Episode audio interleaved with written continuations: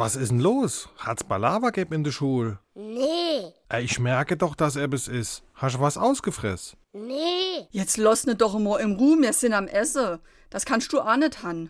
Ich wäre doch wohl noch froh, derfe, wie es meinem Sohn geht, wann er schon so auf Lapp zieht. Ob's an deinem Essen leid oder ob er Huddel in der Schule hat. A Weimar aber mal Punkt, sonst kannst du ab morgen auswärts essen gehen. Es ist nix, Papa. Am Mittwoch ist jo Elternomen, dann wäre mal jo sehen und here, was alles ist und was nix ist.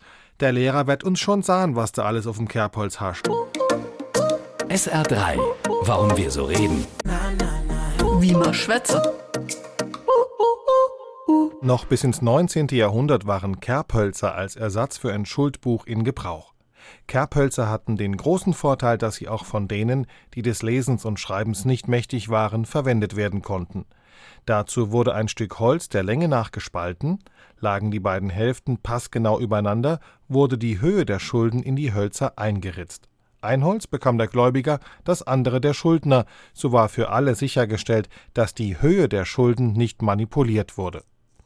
Am Zahltag wurde entweder eine neue Kerbe eingeritzt oder, wenn alle Schulden getilgt waren, wurden die Kerbholzhälften abgehobelt.